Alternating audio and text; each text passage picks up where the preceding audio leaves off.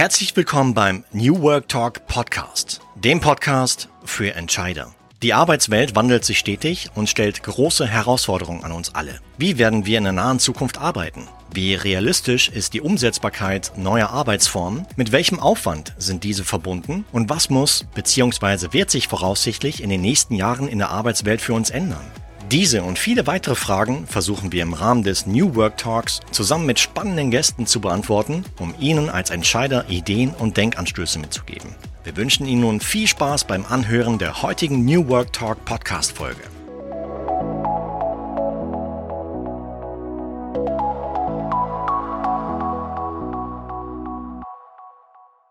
Heute zu Gast Vera Knauer, Beraterin und Business Angel.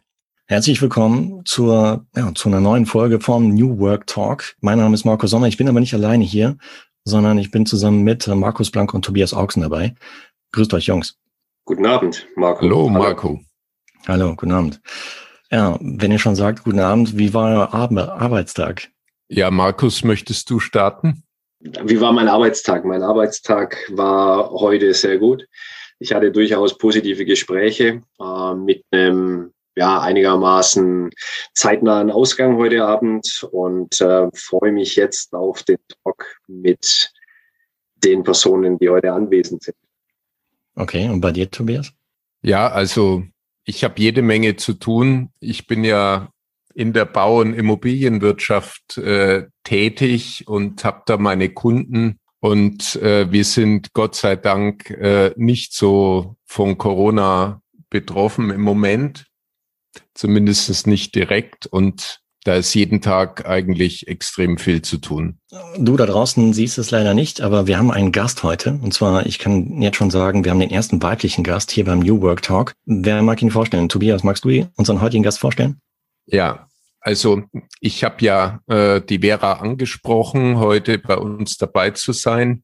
Die Vera steht für das Thema äh, Start-up, hat eine sehr internationale Karriere hinter sich oder einen internationalen Werdegang, hat in USA ihr äh, Abitur gemacht, hat äh, eine Weltumsegelung gemacht mit einer französischen Crew, ihren Master in England gemacht, hat dann in der Schweiz eine Unternehmensberatung aufgebaut und ist heute leitet äh, ein Start-up-Hub in Deutschland in der Nähe von Köln, ähm, die Rock Brand und ja, ist heute unser Gast und stellt sich unseren Fragen.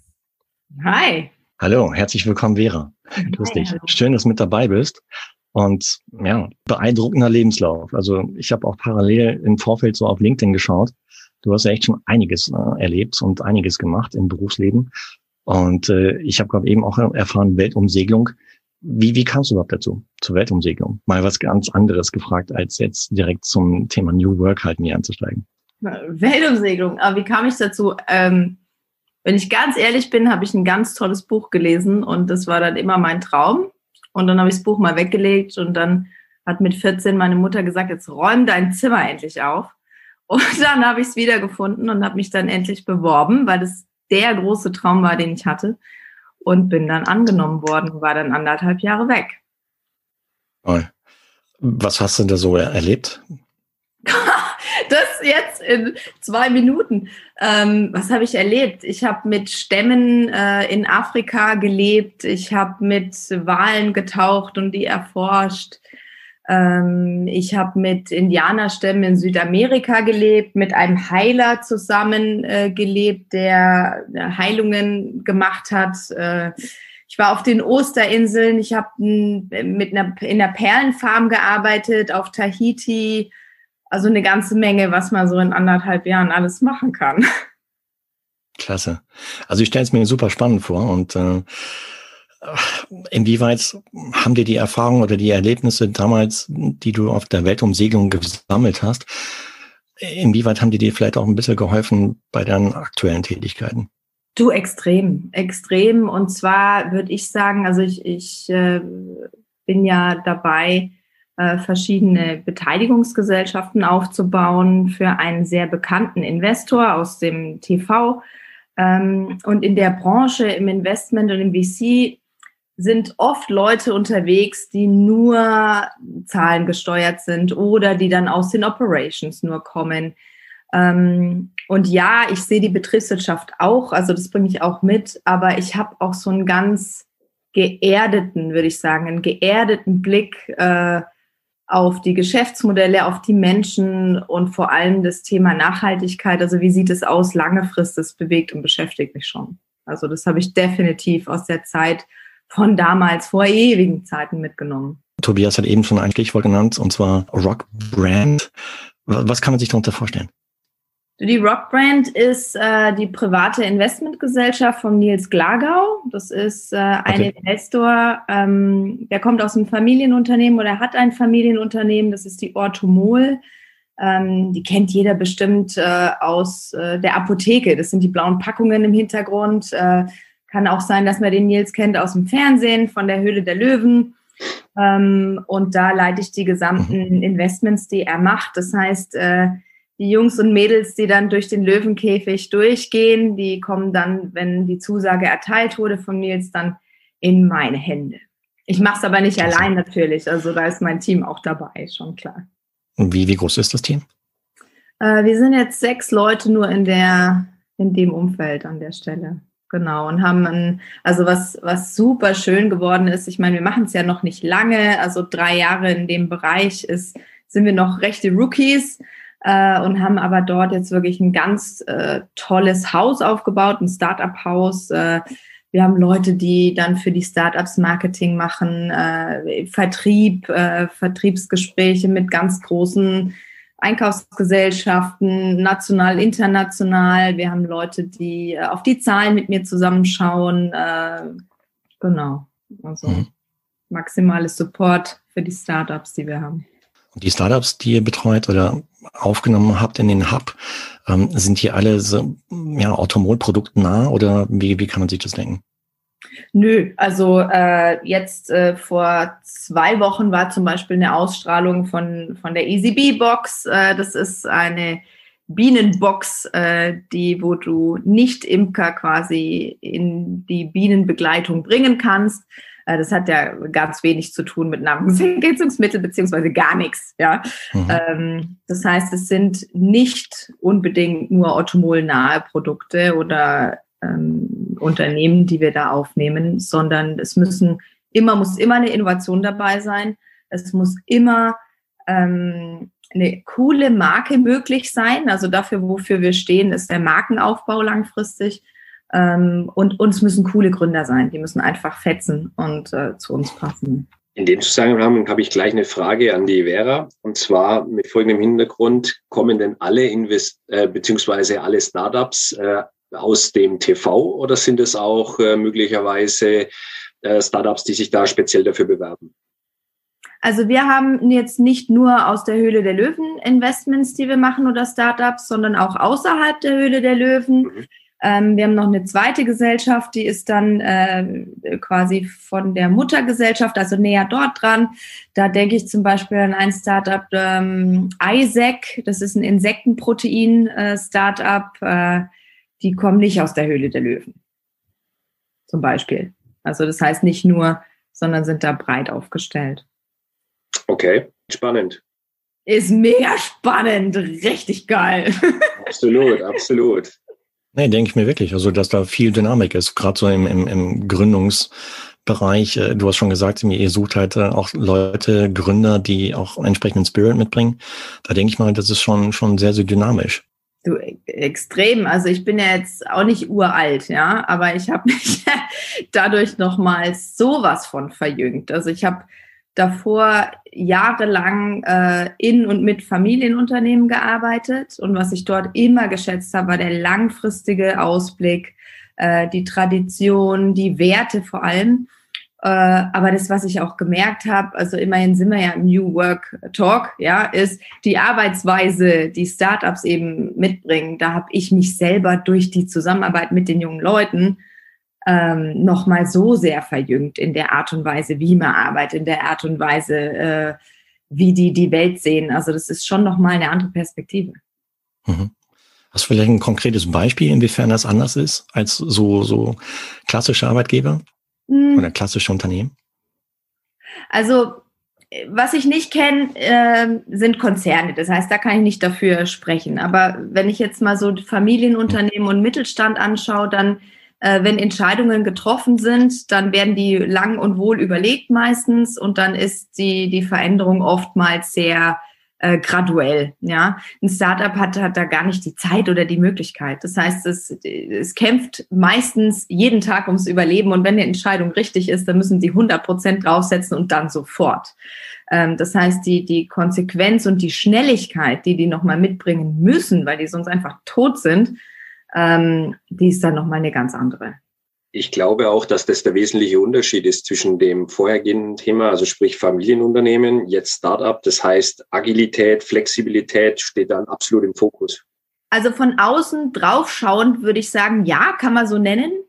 Und wenn man dann drinsteckt im Startup äh, und ganz nah dabei ist, das wird so, würde ich, würden die das nie sehen oder sagen. Ja, also die würden jetzt nicht sagen, sie sind agil oder sie arbeiten agil oder sie arbeiten flexibel oder so, sondern die, die wollen halt einfach eine Vision, eine Idee kreieren und da tun sie alles, was dafür notwendig ist und wurscht egal, wo ich arbeite, von wo aus, weil ich möchte es in die Welt bringen, ob ich jetzt nachts arbeite, am Wochenende, von Tahiti aus, von Stuttgart aus oder von wo auch immer.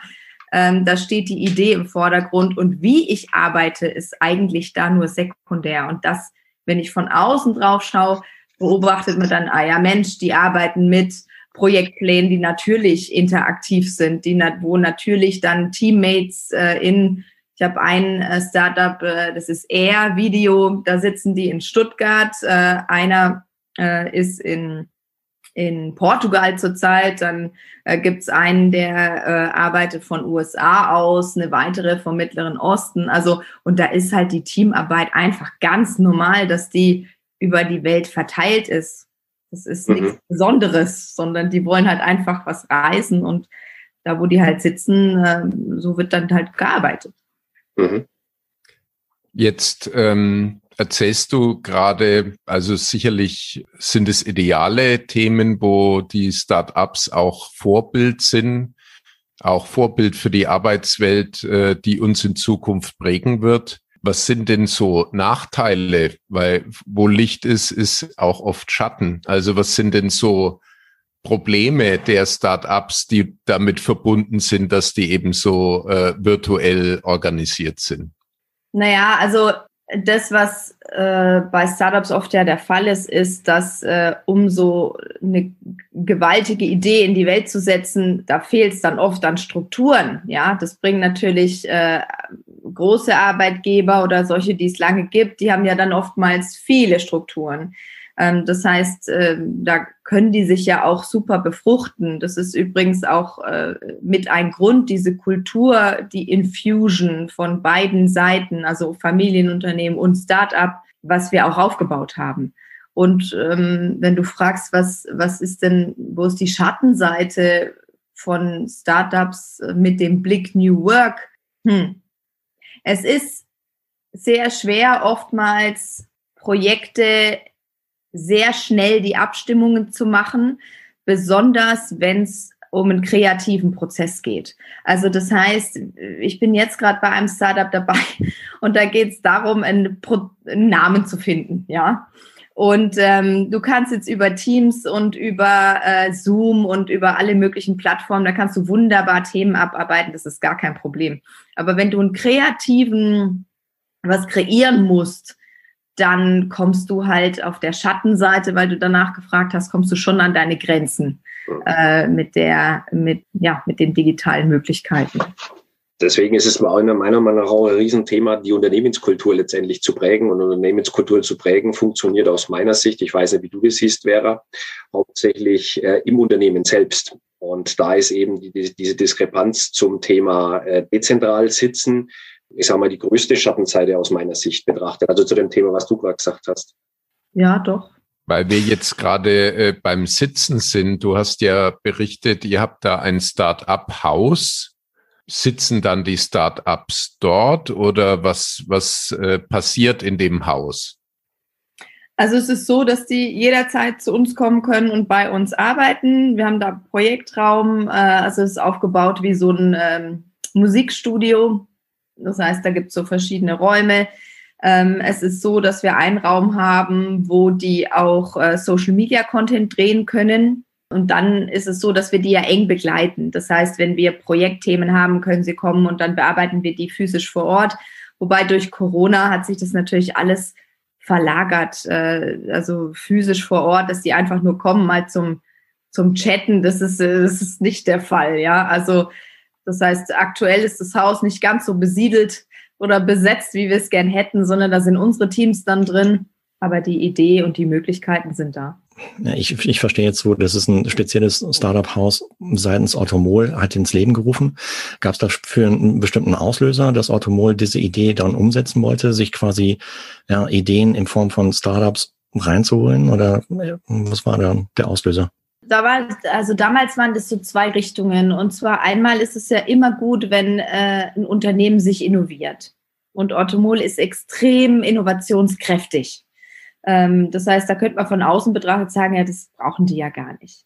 Und gleichzeitig äh, ist es so, dass äh, der Nils selber sehr großes Interesse hat äh, an neuen Arten zu arbeiten, äh, an äh, gewissen Themen, die ins Leben zu rufen. Äh, und da war eigentlich der, der nächstmögliche oder der bestmögliche Schritt dann zu sagen, okay, wir fangen diese Arbeit mit Startups an. Wir haben da Lust drauf, äh, wir haben die Möglichkeiten dazu ähm, und das ist eigentlich eine gute, sehr gute Geschichte. Jetzt sag uns nochmal, also diese Start-up ähm, wie viele Personen arbeiten denn äh, damit? Wie kann man sich das vorstellen? Sind es Teams äh, aus drei Personen oder aus zehn Personen oder äh, wie sind die aufgestellt? Das ist ganz unterschiedlich. Ähm, also wenn ich mir ein Startup aussuche oder aussuchen könnte, äh, wäre das definitiv ein, ein, Team von mehr als einer Person, ähm, sondern dass du ein richtiges Team hast. Ähm, wir haben aktuell ähm, kein Gründerteam und da meine ich jetzt wirklich die Gründer nur, äh, was größer ist als drei. Also die, die sind äh, das größte Gründerteam, die haben dann auch Mitarbeiter, ja. Also die haben schon Mitarbeiter, aber das Gründerteam drei äh, und wir haben auch in Einzelgründer investiert. Ähm, funktioniert auch gut, aber ist ein ganz anderes Arbeiten miteinander, ganz anderes Geschäft, äh, total anderer Fokus, äh, geht in der Unternehmensentwicklung auch äh, manchmal langsamer, äh, wenn du einen Einzelgründer hast. Ähm, da ist es natürlich leichter, wenn die, die das gemeinsam kreieren, sich die Sachen aufteilen können. Aber das sind die Gründer und die Teams. Also wenn du sagst, die haben teilweise Mitarbeiter, ähm, sind es dann fünf Personen, sieben Personen? Äh, wie kann man sich das vorstellen? Du, das sind, äh, ich würde jetzt mal sagen, wir, wir gehen ja sehr frühphasig rein. Also das heißt, wir sind kein Inkubator, äh, sondern der Nils und die Rock Brand und äh, die Auto Trinity, wir sind nach dem Inkubator die e ersten Angels, die reingehen. Nils ist auch ein Super Angel, so Terminus technicus. Das heißt, wir gehen in Unternehmensphasen rein, die äh, ein Proof of Concept haben. Das heißt, die haben einen Prototypen und die skalieren mit uns dann hoch. Das heißt aber, wir gehen in, in Finanzierungsphasen rein, wo die noch relativ früh in der Unternehmensentwicklung sind. Das heißt, zu deiner Frage, sind die meistens so zwischen drei und zehn Leute. Ungefähr. Pi mal Daumen. Wobei wir äh, eher mehr haben, die jetzt, sag mal mal, drei bis fünf sind und dann äh, mal die Ausnahme, dass es zehn sind. Wenn die dann eine Unternehmensstufe weiter sind, wenn wir andere Venture äh, Capital Unternehmen dazu nehmen oder andere Angels noch dazu nehmen, also wenn die nächste Finanzierungsrunde anfängt oder einen strategischen Investor, dann kann es schon sein, dass die schon größer sind. Äh, dann sind die Investitionsrunden aber auch sehr viel teurer und sehr viel größer dann an der Stelle. Aber dann nehmen wir die anderen dann hochgepackt. Dieses ganze Thema New Work, ähm, klingt ja auch immer so nach neuer Führung und neue Führungsmethoden. Äh, sind denn die Gründer da besonders gute Führungspersonen oder sind die in der Praxis eigentlich eher spießig und äh, äh, kontrollieren?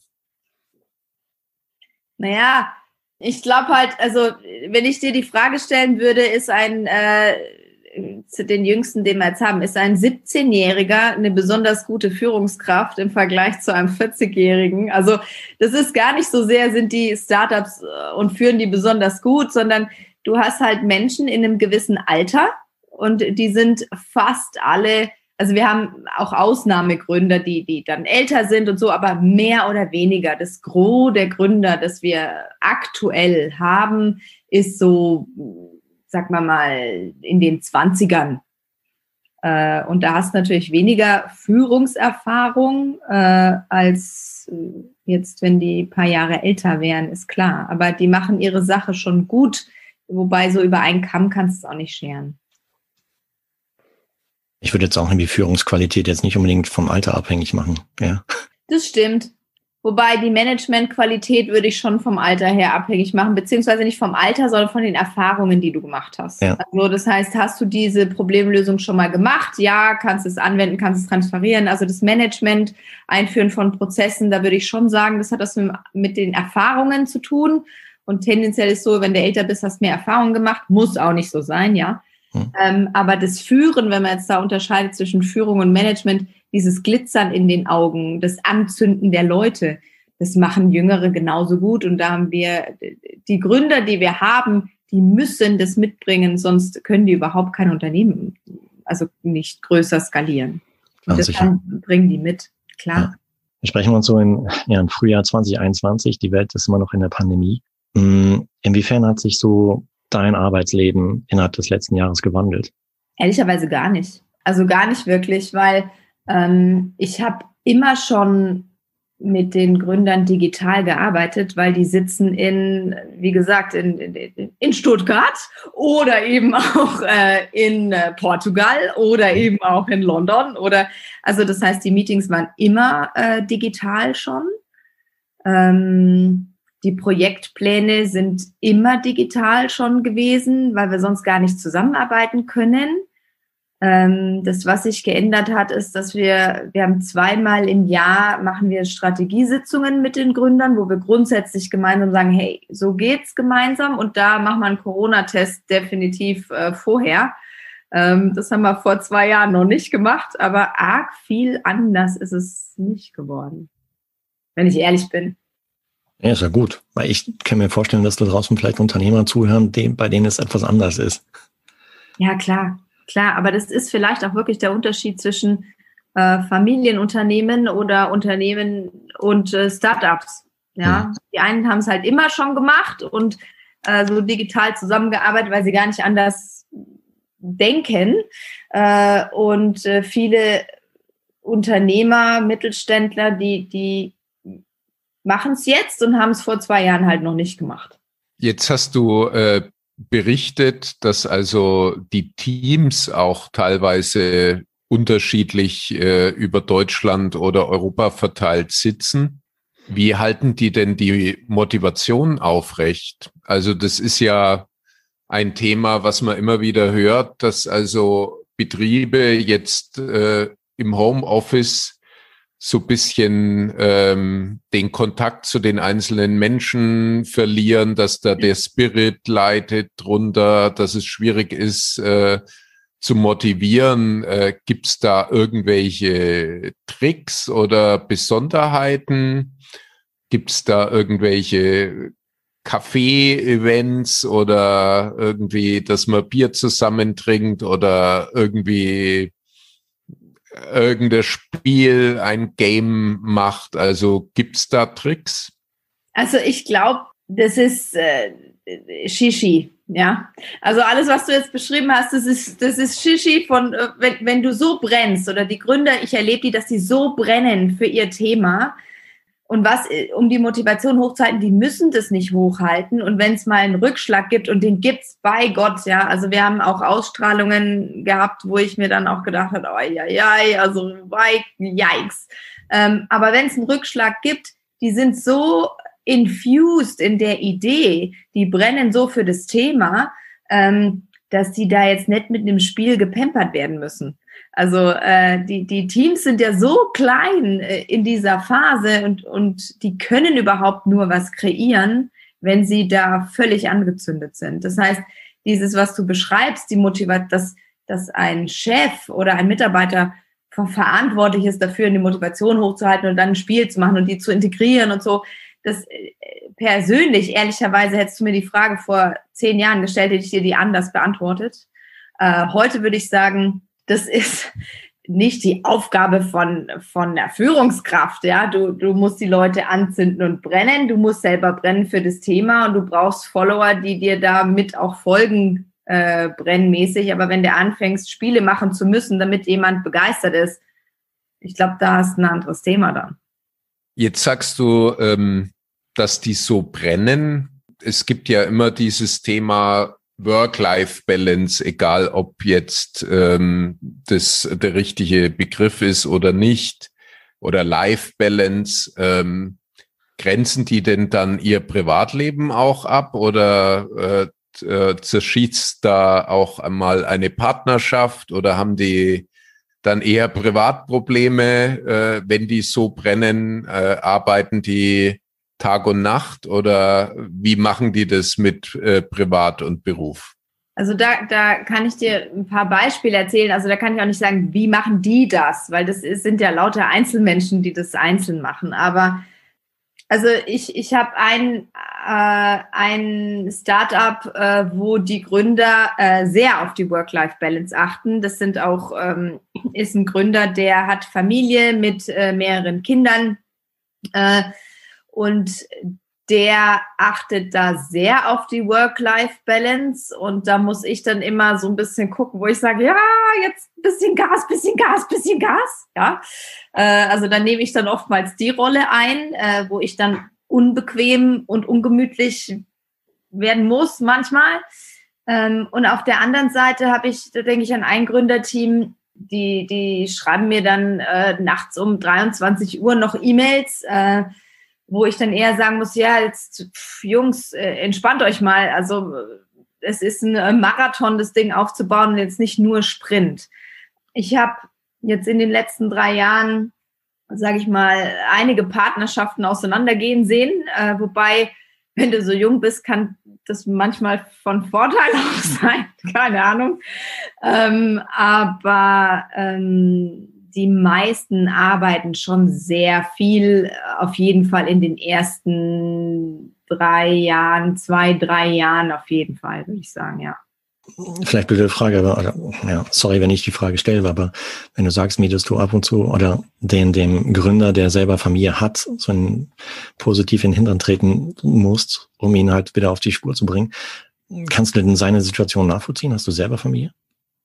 Ich habe selber Familie, eine sehr große und kinderreiche Familie in der Patchwork-Situation, äh, sechs Kinder. Okay. Also das heißt, mir ist es schon äh, bewusst und ich bin da achtsam. Also ich bin da auch nicht der Drache, der alle, alle zum Arbeiten prügelt, ganz im Gegenteil. Gleichwohl glaube ich, wenn du à point sein musst und die Leistung bringen musst, dann musst du sie bringen. Punkt. Egal, ob du Kinder hast oder nicht. Und das Gleiche ist aber auch bei Kindern. Wenn du, wenn ein Kind krank ist oder wenn du da sein musst und wenn du da deine Leistung dann in der Familie bringen musst, dann musst du sie bringen. Punkt. Oftmals äh, ist es nicht zum gleichen Zeitpunkt. Manchmal, äh, when shit hits the fan, ja, ist genau beides zum gleichen Zeitpunkt und da musst du einfach nur gucken, wie du am besten überlebst. Also.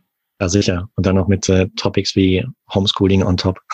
Genau, das sind dann die Freunde, die noch dazu kommen.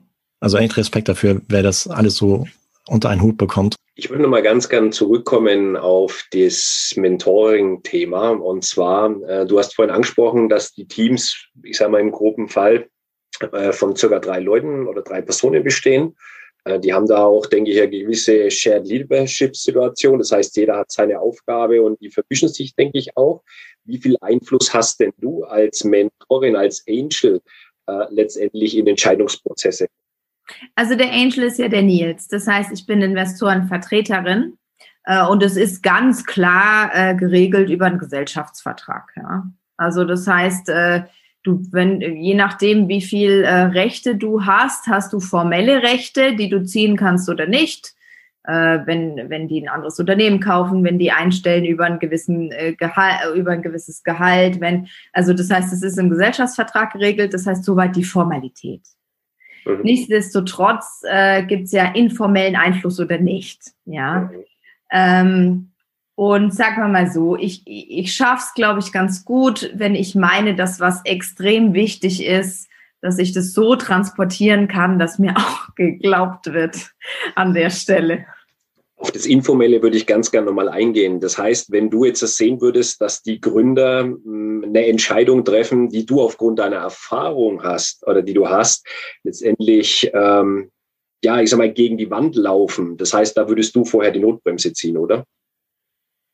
Das ist ein guter Punkt, dass du mich das fragst, weil wenn es, bevor es gegen die Wand läuft, natürlich ziehe ich die Notbremse und dann nehme ich dann halt auch formell mein Vetorecht äh, in Anspruch, ja. Aber ich hatte jetzt heute erst, weil mich hat nämlich keiner gefragt, wie mein Tag heute war, meine Herren, ja. Äh, oh, Desolé, Entschuldigung. Alles gut. Mein Tag war heute so, äh, dass ich ein, eine Manöverkritik hatte, eine sehr ehrliche Manöverkritik mit einem Startup, die ähm, einen, äh, an mehrfachen Punkten Entscheidungen getroffen haben, wo wir anders empfohlen haben. Und das hat dann dazu geführt, dass es ein extrem teures Lehrgeld war. Extrem teuer. Und wir partizipieren ja da auch je nachdem, wie viel wir beteiligt dann immer sind, äh, an dem Lehrgeld. Und das hätte ich schon ganz gern minimiert. Nichtsdestotrotz, wenn du wenn du minderheitsbeteiligt bist, dann äh, ist ja auch klar, wer der Chef eigentlich dann im Ring ist. Und das sind wir dann nicht als Minderheitsbeteiligung. Hm. Aber ich denke, das ist auch eine wichtige Erfahrung, die man machen muss. Natürlich tun solche Erfahrungen weh, aber daraus lernt man. Das sind im Prinzip die, die Basisinformationen für das zukünftige Führen, wenn wir wieder bei dem Thema Führungskräfte sind. Du, auf jeden Fall. Ja. Also wir haben da bei Gott sehr viel gelernt, ja. Naja, aber ich denke, das ist ja auch der, der, das Realistische in der ganzen Thematik. Ich meine, man sieht ja immer nur, ich sage mal, ein, ein, ein Unternehmen als Startup wird gegründet. Ähm, man, man sieht den Erfolg, man sieht letztendlich auch die positive Entwicklung, aber man sieht im Hintergrund nie die viele Zeit, nie die vielen Einsätze, die man, die man hat und natürlich auch unterm Strich richtige Entscheidungen zu treffen und das Fünkchen Glück dann letztendlich auch zu haben, zur richtigen Zeit am richtigen Ort zu sein. Mhm, absolut. Das hört sich alles sehr, sehr arbeitsintensiv an. Wie viele Stunden arbeitest du im, Schnitt am Tag? Tja, das ist, es kommt so ein bisschen drauf an. Also mein ursprünglicher Plan äh, ist der, dass ich äh, drei Tage für die Familie da bin und äh, vier Tage arbeite. Soweit die Theorie, meine Theorie. Dann gibt's äh, Phasen, wenn wir jetzt drehen, also wir drehen jetzt gerade, äh, Höhle der Löwen ist gerade Drehzeit zurzeit, da ist es nochmal arbeitsintensiver, weil wir da die Startups haben, die, die quasi, die wir sowieso im Portfolio haben, die ich begleite, plus wir haben die ganzen Due Diligences, die jetzt neu reinkommen von den neuen, plus dann gibt's noch Unternehmensentwicklungen. Also ähm, ich arbeite gerade, ja, würde ich so sagen, vielleicht äh, zehn Stunden, aber nicht am Stück, sondern gestückelt. Also ich, ich arbeite von, sagen wir mal, acht bis 18, ja, nicht ganz, von, von neun bis äh, 17 Uhr und dann, äh, wenn es sein muss, hänge ich abends dann, wenn die Kinder im Bett sind, äh, ab neun dann nochmal zwei Stunden dran. Und wenn es ganz schlecht kommt, dann muss ich auch nochmal früher aufstehen. Aber das ist nicht so oft der Fall. Ja gut, ich kenne mal solche Arbeitspensen oder Arbeitszeiten kennt jeder von uns hier, oder? Ja, du, das ist ja jetzt auch nicht so. Ich habe jetzt eine Studie gelesen, äh, wo äh, in den Investmentbanken, da kam ja raus, wie viel die arbeiten. Äh, und da kam, glaube ich, raus, dass die im Schnitt äh, im Schnitt jeden Tag äh, 18 Stunden arbeiten, so ungefähr. Und dann kam noch raus, dass die, die Lust und die Eigenbestimmung äh, von zehn Punkten waren die so bei eins ungefähr. Also da bin ich, da sind, bin ich weit davon entfernt. Und das ist auch, muss ich sagen, das genieße ich äh, an der Kombination Familienunternehmen und Startup Also ich glaube, wenn du nur in dem Investment wärst, nur im VC, da hast du schon noch mal eine Eigendynamik, wo so jeder sagt, ja, größer, schneller, weiter, meiner ist größer, ich bin länger und so weiter. Also da hast du ja die, den Boys Club, der sich da oftmals selber äh, noch mal mehr zur Arbeit antreibt. Äh, oftmals, ähm, ja, die Kombi. Nee, nee, mir geht's gut. Meinst du, die Boys Clubs äh, wird es in Zukunft weiter so geben oder ändert sich da gerade die Kultur? Äh, die, die ändert sich extrem. Die ändert sich extrem. Also ähm, es, es wird, es gibt ja, habt ihr sicherlich auf in Social Media ja auch mitverfolgt, dass du die ganze Frauendebatte, dann Frauenaufsichtsratsthematik, äh, Kinder lief und so weiter. Also es wird auf jeden Fall, und da möchte ich jetzt nicht sagen weiblicher, wobei das auch stimmt, äh, sondern es wird menschlicher, würde ich sagen. Also man darf, ich glaube, durch Corona auch und durch New Work in Kombination mit Corona darf man noch mal mehr von sich als Mensch zeigen als vor einem Jahr. Und es unterstützt wenn man jetzt mal das Schlagwort nimmt, New Work und auch. Und vor, vor drei Jahren oder vor zwei Jahren war New Work ja auch schon da. Ja, das ist ja jetzt nicht neu. Ähm, aber damals durfte man noch nicht so Mensch sein. Das heißt, wenn jetzt irgendwie das Kind äh, durch den Zoom-Termin durchtanzt, dann ist es nett und jeder schmunzelt, wohingegen vor, vor vier Jahren, fünf Jahren war das hochpeinlich. Ja. Ähm, ich glaube, die Zeit, die jetzt da ist, ist äh, menschlicher. Menschlicher, ja. Man darf mehr Mensch sein. Gibt es auch mehr, ja, mehr weibliche Startup-Gründerinnen mittlerweile, die auch jetzt bei euch zum Beispiel im Portfolio mit aufgenommen worden sind?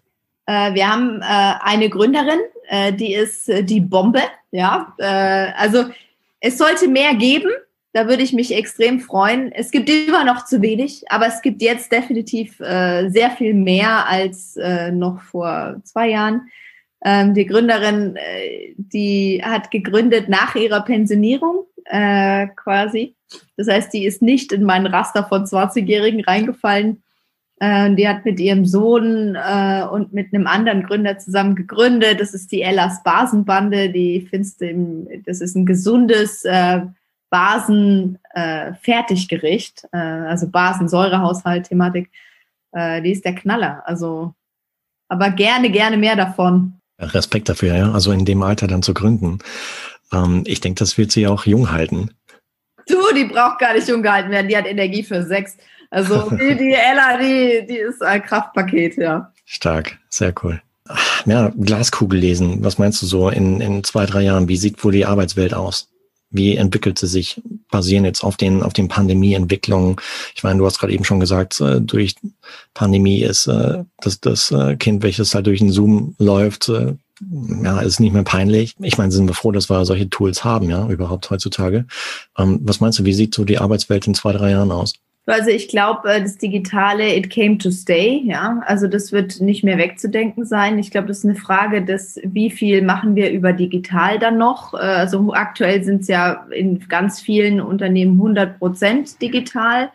Ähm, ich glaube, dass wenn man sich wieder treffen darf oder wieder arbeiten darf, zusammen in einem Raum, ja, meine Einschätzung ist, dass digitales Arbeiten, wenn man jetzt nur diese Brille der New Work nimmt, äh, wird bleiben 70 Prozent, würde ich jetzt mal einschätzen. Ich glaube, dass Schlüsselpunkte, gerade wenn du was kreierst, äh, dann wirst du dich äh, treffen. Ähm, ich glaube, was auch äh, gekommen ist, um zu bleiben sozusagen, äh, sind Open Spaces. Also ich glaube, die werden auch nicht mehr wegzudenken sein, weil ich glaube, wenn sich Leute konzentrieren wollen später, dann werden sie eher ins Homeoffice gehen, äh, meine These. Und wenn sie kommunizieren wollen, kreieren wollen, dann werden sie sich treffen. Ähm, ich glaube, dass, äh, und da ist es unterschiedlich, da sind Konzerne, Familienunternehmen und Startups jeweils nochmal anders. Ähm, ich glaube, dass es bei Konzernen so sein wird, dass die einfach Hubs betreiben in verschiedenen Städten, in einem Coworking Space, keine Ahnung, wie Design Offices oder so. Und dann hat halt äh, die, die dann dort sind, die äh, treffen sich dort im Hub dann zusammen. Äh, die werden reduzieren an den Firmenzentralen, vermute ich mal, äh, Flächen. Ich glaube generell, dass Arbeitsflächen sich reduzieren werden. Siehst du im Silicon Valley zurzeit, wo die riesige Diskussion ist, wie viel Drain von Talenten hast du in dem Valley zurzeit. Und da sind ganz viele der Überzeugung, dass das definitiv losgegangen ist, äh, dass sie abwandern und so weiter. Ähm, ich glaube, bei Familienunternehmen, wo der, wo die physische Präsenz so eng verwurzelt ist, oftmals mit dem Geschäftszweck, äh, da wird es nicht so sein, dass man dann von verschiedenen Hubs in ganz Deutschland oder ganz Europa oder so arbeitet, sondern ich glaube, da ist der Familien, der Familien- und Unternehmenssitz noch sehr wichtig. Also dort ist wie so die Sonne und dann kann ich mir vorstellen, dass dann Mitarbeiter, Führungskräfte wie so, ja, die Planeten dann um die Sonne kreisen und mehr Homeoffice machen können. Also so könnte ich mir das, so könnte ich mir das vorstellen. Vera, wow, es ist äh, deutlich länger geworden als ursprünglich geplant, weil wir hatten ursprünglich, ich glaube, eine halbe Stunde angesetzt. Ich denke mal jetzt auch im Namen von Markus, äh, Tobias, darf ich mich ganz, ganz herzlich, oder wir bedanken uns ganz, ganz herzlich bei dir für die Zeit, die du heute genommen hast, heute Abend nach deinem Arbeitstag. Ähm, sorry nochmal für, dass wir dich am Anfang gar nicht gefragt haben, wie dein Arbeitstag war. Das äh, nehmen wir auf jeden Fall als Verbesserung für das nächste Mal mit. Jetzt für interessierte Hörerinnen und Hörer da draußen, die jetzt noch mehr über dich erfahren wollen, wo können die das? Du, ähm, über meine Person, ja, LinkedIn ist, glaube ich, der beste Platz, um zu suchen. Äh, mhm. ansonsten sind, bin ich super aufgestellt. Also, ihr könnt über Rockbrand äh, könnt ihr einiges erfahren, was wir da tun, wo wir investieren. Ähm, das, was wir natürlich jetzt gerade drehen, das verraten wir dort natürlich nicht, weil noch nicht ausgestrahlt wird. Ähm, aber da ist ein ganz guter Platz, um äh, da zu gucken, wo, was ich tue. Das heißt, wenn Gründerinnen, Gründer diesen Podcast anhören und äh, vielleicht ebenfalls ihr Startup bei euch vorstellen wollen, können die das einfach so machen oder? Ja, klar. Also natürlich, man kann mich auch anpingen. Ähm, kein Problem. Ähm, oder über info at äh, rockbrands findet man dann auf jeden Fall, da gibt so es so ein Anmeldeformular und dann kommt es bei der Kollegin raus und dann setzen wir uns mit euch in Verbindung und hätten da mega Spaß. Mhm, klasse. Vera, dann vielen, vielen Dank für die Zeit nochmal, die du dort genommen hast. Und äh, wir drücken dir für die Zukunft auch äh, für, für die ganzen Startups, die ihr betreut, äh, ja, ganz, ganz fest die Daumen, dass ihr alle euer Ziel erreicht. Und ähm, du hast es vorhin schon gesagt, äh, wir sollten uns vielleicht immer mal wieder treffen, um halt mit zu sehen, wo er dann steht und wie es dir dann geht, wie die Arbeitswelt dann vielleicht auch dann ausschaut. Von daher unser Vorschlag, denke ich mal, mh, lass uns einfach immer mal ein Follow-up machen, so in zwei, drei Jahren, um zu sehen, wie es sich wirklich entwickelt hat. So vorher, nachher. Super gern. Also es hat echt Spaß gemacht mit euch Jungs, äh, den Abend zu verbringen und äh, jederzeit gern. Also meldet euch einfach. Klasse. Vielen, vielen Dank. Und Info an dich da draußen, alle entsprechenden Links, Informationen zu Vera, zu Rockbrand packen wir in die Shownotizen der heutigen Folge, so dass du da draußen dich dann ganz bequem aus der Podcast-App deiner Wahl dahin klicken kannst und ja, im besten Fall dann direkt mit Vera und Team äh, Kontakt aufnimmst, um dann dein Startup dort vielleicht vorzustellen und vielleicht bist du in Zukunft ja ebenfalls dort im Hub unterwegs und aktiv. Also, vielen, vielen Dank, habt eine gute Zeit, Grüße an das Team und bis bald.